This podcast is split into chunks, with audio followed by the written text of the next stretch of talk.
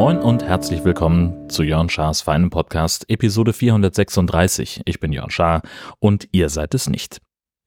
So, es gab Feedback zur Episode 434 und da insbesondere um den ganzen Brandschutzkram. Hatte mich ja ein wenig beschwert über Korrekturen von Leuten und jetzt kamen dann noch ein paar, aber halt etwas fundierter zum Beispiel von Marco.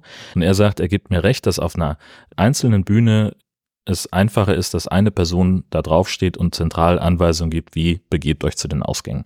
Bei einer komplexen Veranstaltung, wie zum Beispiel in einem großen Gebäude, schreibt er, möchte man die Räumung koordinieren und das von dem Ort aus, wo alles zusammenläuft, also vom Anlaufpunkt der Feuerwehr zum Beispiel.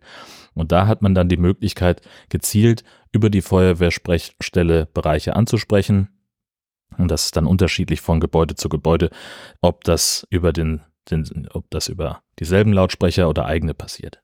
Und dann gibt's oft auch Vorgaben, schreibt er, dass selbst mitgebrachte oder installierte Lautsprecheranlagen über ein sogenanntes Pflichtrufrelais geschaltet werden müssen, damit diese eben gezielt mit abgeschaltet werden. So, dann haben wir da nochmal hin und her geschrieben, dass mir das ja grundsätzlich klar ist, weil ich dachte, so Quatsch, warum man dann alles ausschaltet, anstatt einfach im Moment dieser Durchsage was zu machen. Und da schreibt er, es kann unterschiedliche Gründe haben. Entweder kann es der Errichter nicht anders oder es wurde im Brandschutzkonzept so gefordert, weil ein Gutachter es so haben möchte. Ein Grund könnte aber auch sein, wenn die Akustik schon mal ausgeschaltet ist, dass dann die Aufmerksamkeit sowieso größer sei, aber das ist ins Blaue geschossen. Ja, und dann kommt dann auch noch dazu Feedback von Andy beim Mastodon, das habe ich auch verlinkt. Es gab dann wohl im CCH selber auch nochmal Unterschiede darüber, wie dieser stille Alarm umgesetzt worden ist. Also in den Räumen A bis G, in denen wir uns so aufgehalten haben, im sogenannten CCH West, da ist die Lautsprecheranlage ausgefallen. In den großen Sälen ging einfach nur das Licht an, ungeplant. Und da waren dann alle irritiert und es hing wohl damit zusammen, dass die eigentliche Brandmeldeanlage abgeschaltet war, wegen des Rauchs, wegen des Nebels. So, jetzt haben wir also eine Menge Sachen, die über fünf Ecken zum Teil per Ferndiagnose hergekommen sind. Ich weiß es einfach nicht. Mein Unverständnis bleibt. Großes Unverständnis an der Stelle dann auch über unseren Saugfried. Ich bin ja ein echter Fan. Ich mag den wirklich gerne. Saugfried ist ein guter Kollege. Der macht hier alles ordentlich. Und der hat jetzt bei uns inzwischen etwas über 90 Betriebsstunden angesammelt. In dieser Zeit kommen dann doch eben beeindruckend hohe Quadratmeterzahlen zusammen, die er schon gereinigt hat. Wie gesagt, alles super. Ich bin weiterhin Fan. Meine liebe Frau sagt, ich hätte mich noch nie so sehr für Bodenreinigung interessiert wie in diesen Wochen und Monaten, seitdem wir den Saugfried da haben. Das ist alles schön. Also ist auch gut für den, für den Haussegen. Wenn sozusagen, weil einfach ein bisschen weniger Hausarbeit anfällt. Das verschwindet natürlich, das geht natürlich nicht gegen Null, das habe ich hier schon mehrfach erklärt. Und es ist auch immer mit ein bisschen Aufwand verbunden. Klar, wenn ich mit einem normalen Staubsauger Staubsauge, dann ziehe ich halt die Küchen, die, die, die Stühle kurz zur Seite, saug da schnell und dann schiebe ich sie wieder zurück. Wenn ich den Saugfried loslaufen lasse, dann muss ich die halt richtig komplett zur Seite stellen oder so auseinanderziehen, dass der da gut unter durchkommt. Und solche anderen Sachen. Viel, viel mehr. Und natürlich fährt er auch nicht bis ganz in alle Ecken. Hin und her haben wir alles schon besprochen. Was da jetzt aber das Problem ist und was mich tatsächlich jetzt auch nervt, es ist schon wieder was kaputt. Ne, wir hatten ja das eine Ding mit dieser Hauptbürstenabdeckung, das hatte ich schon mal erzählt, wo da irgendwie so eine Gummilippe rausgerissen war. Und jetzt ist es so, der saugt ja nicht nur, der wischt ja auch.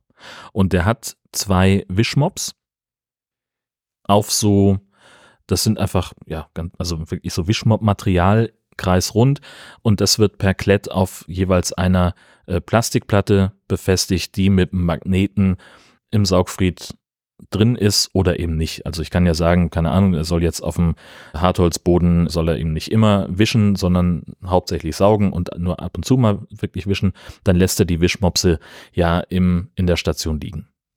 Und jetzt sagt er aber gleichzeitig in der App, lieber Freund, die Wischmops, die sind jetzt langsam so abgenutzt oder so, so durchgenudelt, dass die allmählich nicht mehr so schön sind. Dann kann man die abmachen und gegen neue Wischpads austauschen, kann die alten entweder wegschmeißen oder in der Waschmaschine waschen, dann gehen die nochmal. So, das ist auch alles vom Konzept her total fein. Nur ist jetzt an dem einen Wischpad das Klett so ein bisschen ab. Also sind zwei Klettstreifen, einer in der Mitte, ein ziemlich kleiner und einer etwas größer und dünner außen. Naja, das Wischbett war offensichtlich ein bisschen zu fest da dran oder das Klettband war nicht fest genug auf dem Plastikuntergrund. Naja, jetzt haben wir das ab und zu, dass sich das so, naja, es hängt dann manchmal so ein bisschen runter und dann, wenn der die Selbstreinigungsfunktion ausführt, dann schiebt sich das auch manchmal ein bisschen zusammen. Das, ja, das ist jetzt so ein bisschen kacke. Das ist auch ein Teil, auf das, es, das man nicht nachkaufen kann. Das heißt, ich muss mir jetzt irgendwas überlegen, wie ich das wieder festkriege. Ein Foto davon, wie dieses Wischpad aussieht und wo das Problem ist, stelle ich in die Show Notes und sobald ich eine Lösung dafür habe, erzähle ich das dann auch. Wir hatten ja besprochen in Episode 426, als wir unseren Dänemark-Urlaub zusammengefasst haben, dass sich unser kleiner Hund Lexi einen kleinen Soloausflug in die Dünen der dänischen Nordseeküste geleistet hat.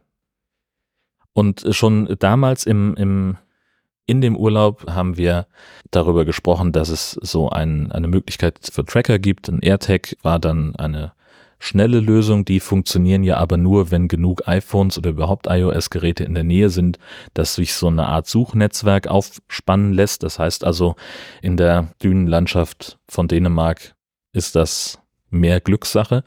Dann gibt es ja auch ausgewiesene Tracker, zum Beispiel einen von Tractive. Ich habe mich damit nicht auseinandergesetzt, der sehr gut sein sollte.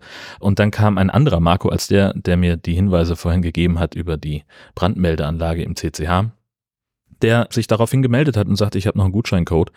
Und dieser Code hat dafür gesorgt, dass wir den Trackerpreis auf null reduzieren konnten, weil wir auch ein Premium-Abo abgeschlossen haben. Und das umfasst eben die weltweite Abdeckung, 365 Tage Positionsverlauf, man kann die GPS-Daten exportieren. Das kann man im Basic-Abo nicht. Man muss auf jeden Fall bezahlen für die Zeit, damit das funktioniert. Genau, und da waren wir sehr froh dass sich Marco da insofern bei uns gemeldet hat. Vielen Dank dafür auch nochmal und haben das Ding dann auch mit dem Gutschein bestellt. Hardware ist ein bisschen größer als ein Feuerzeug und da sind da ist also das eigentliche Gerät. Das ist eigentlich ja ganz übersichtlich. Da ist eine Taste dran zum An- und Ausschalten, da ist eine LED-Lampe dran und so ein kleiner Buzzer mit dem man merkt, dass es an ist und dass es eine GPS-Verbindung hat. So, und dann gibt's halt so einen Clips, das, den man so einfach über den Tracker drüber klipsen kann mit Anschlüssen an eine USB-Buchse und dann kann man den damit aufladen. Und man befestigt das Ding mit so Gummihaken am Geschirr. Dadurch hält er sehr gut. Und es gibt auch noch eine, ich habe auch noch gleich eine Wechselschale mitbestellt die hält so gut an dem Tracker, dass sie wirklich nervt, wenn man die zum Aufladen wieder abmachen muss. Das heißt, die liegt jetzt hier einfach rum. Die Software-Seite, naja gut, also die Aktivierung ging von alleine. Also es gab erst eine Versandmitteilung und dann eine E-Mail, dass der Tracker aktiviert sei. Dann muss man den halt zu Hause noch mit der App verknuppern und mit seinem Konto. Dann kann man ein, ein oder mehrere Geofences einrichten. So, also man kann also sagen, hier ist zu Hause und das WLAN ist das Zuhause WLAN, dann geht das, geht der Tracker in so einen Sparmodus, dann hält der Akku auch länger, das ist total fein. Man kann auch sagen, keine Ahnung, es gibt irgendwelche Tabuzonen, wo der Hund auf gar keinen Fall hin darf. Und man kann eben mehrere sichere Orte generieren, zum Beispiel, was weiß ich, wenn wir jetzt sie zu einem Hundesitter geben, dann würde ich sagen, wir machen jetzt hier eine sichere, Zone, eine sichere Zone. Das heißt, immer wenn der Hund in diesem Bereich ist, dann kann der Tracker sozusagen in den Schlafmodus gehen, dann ist alles in Ordnung. Dieser Geofence, den man da einrichten kann, der hat nach meinem Geschmack eine etwas große Mindestgröße. Ich kann jetzt nicht den einfach nur auf unser Grundstück legen, sondern ich muss da ein bisschen drüber hinausgehen, weil offensichtlich die Ortung nicht so genau ist und es dann zu Fehlauslösungen kommen kann, ist also auch, ja, also wenn der Hund sich in unmittelbarer Nähe des Hauses aufhält, weil er uns und das kann man, kann ich ja, würde ich ja dann auch für ein Ferienhaus machen. Wir sitzen in Dänemark im Ferienhaus, lege ich eine sichere Zone an. Aber wenn jetzt der Hund in dieser sicheren Zone ist, dann würden wir die Position nicht mitgeteilt bekommen. Aber das würden wir dann ja wahrscheinlich über Leckerli hinbekommen, das zu, zu lösen, dieses Problem. Äh, und man muss auch wirklich die App benutzen. Es gibt zwar eine sehr bequeme Kartenansicht am, über den Browser, die wird aber bald abgeschaltet, wenn es nicht schon so passiert ist. Ich habe mich inzwischen sehr an die App gewöhnt, die ist total fein, so dass ich die nicht mehr brauche. Die Ortungsimpulse, die Standortupdates, die kommen alle zwei bis 60 Minuten. Das ist tatsächlich ein bisschen wenig und mitunter. Das heißt, wenn man schon mal unterwegs ist, dann ist die Ortung nicht wahnsinnig präzise. Das heißt, es gibt dann auch mal gerade Linien zwischen zwei Punkten. Damit muss man halt klarkommen. Also es kann also bei so einer Aktion wie in den dänischen Dünen kann das halt sein, dass das einfach nicht so super genau ist, aber man kriegt auf jeden Fall eine Idee, in welcher Gegend sich das Tier auffällt.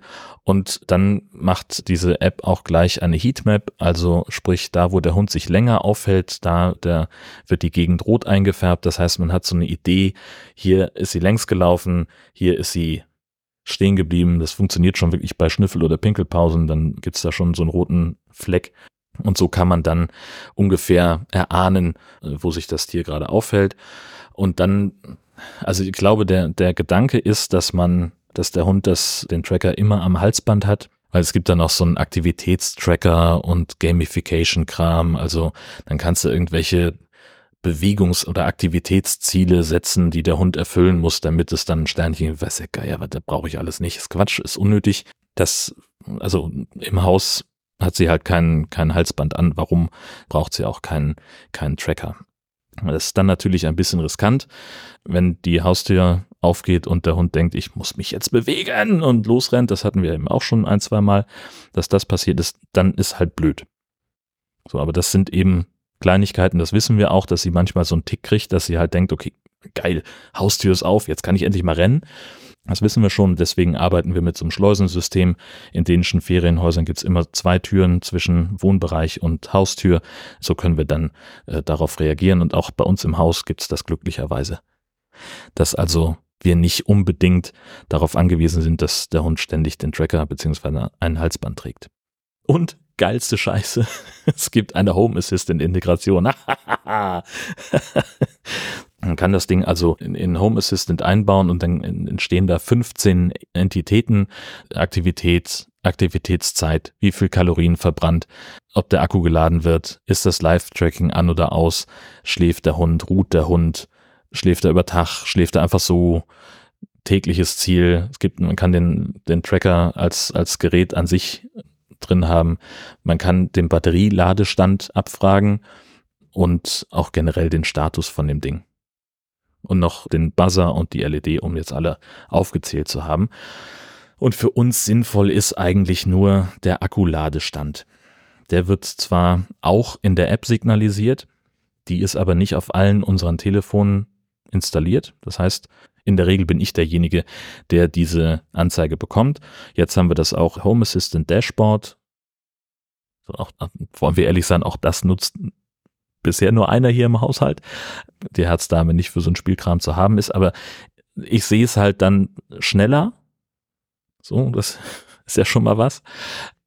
Also ich kann dann vorher schon sehen, so ohne eine Benachrichtigung zu bekommen, dass es Zeit wird, den Tracker mal zu laden, keine Ahnung, vor einem längeren Urlaub oder sowas. Wenn ich weiß, wir sind jetzt irgendwie mal übers Wochenende weg, dann wäre es ja schlau, das vorher zu machen, ohne dass man das Ladegerät mitnehmen muss. Und perspektivisch wird es auch so sein, dass ich, da habe ich jetzt mit angefangen, mal zu verstehen, wie ein Telegram-Bot funktioniert, der uns bestimmte Benachrichtigungen schickt. Und das kann zum Beispiel sein, der Tracker ist leer und muss geladen werden. Das ist sowas, mit dem ich mich auseinandersetzen möchte. Den Bot habe ich soweit auch schon vorkonfiguriert und die nötigen Änderungen an der Home Assistant Konfigurationssache. Das muss ich jetzt noch machen. Wenn ich das dann verstanden habe, dann werde ich auch die Herzdame dazu einladen in die Gruppe mit dem Bot. Äh, und dann kriegt sie zumindest schon mal die äh, Sachen für den Tracker, damit es nicht zu viel auf einmal wird. Denn man könnte ja noch so viel mehr machen. ich habe viel zu viel Spaß mit Home Assistant gerade. ja, um das kurz zu erzählen, weil ich weiß, dass Sven sich immer sehr darüber freut, wenn ich das tue. Und ich habe jetzt eine Automation gebaut, die zu meinen Arbeitszeiten wenn ich im Homeoffice bin, das Licht an meinem Schreibtisch einschaltet und kurz bevor meine Konferenz beginnt, auf einer Chromecast-fähigen Box per Sprachausgabe sagt, die Konferenz fängt gleich an, weil ich das nämlich ständig vergesse. Und jetzt könnte ich da noch Spielkram mitmachen und könnte sagen, keine Ahnung, es ist Feierabendzeit fürs Bett oder sonst irgendwas.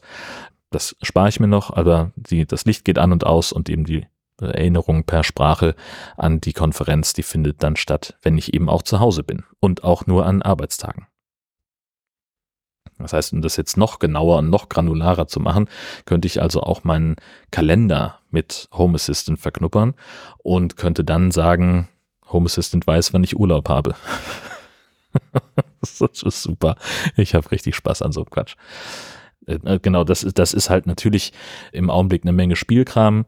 Was hier an, an Smart Home Sachen ist, die einfach, das sind einfach Sachen, die den, den Komfort insofern erhöhen, dass ich halt, ne, keine Ahnung, ich muss nicht mehr zur Waschmaschine gehen und gucken, ist das Ding fertig, sondern ich sehe es halt an einem Licht, das angeht. Oder ich verpasse die Konferenz nicht mehr so leicht. Ich könnte natürlich auch einfach mir einen Wecker stellen oder auf die Uhr gucken und das Licht geht dann an, wenn ich einen Raum betrete.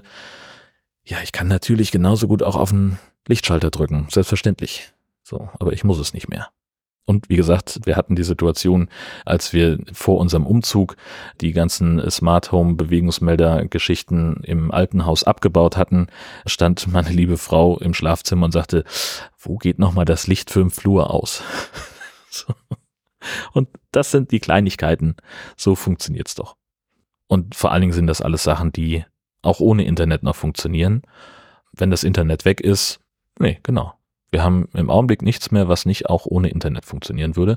Und am Ende ist da immer noch ein Schalter. So, es ist ja nichts ausgebaut oder so umgebaut, dass es nicht auch ohne Schalter funktionieren würde. Abgesehen davon bin ich der Meinung, dass Christian Lindner als Bundesfinanzminister zurücktreten sollte. Bis das passiert oder bis eine weitere Folge erscheint von Jörn Schaas für einen Podcast. Alles Gute.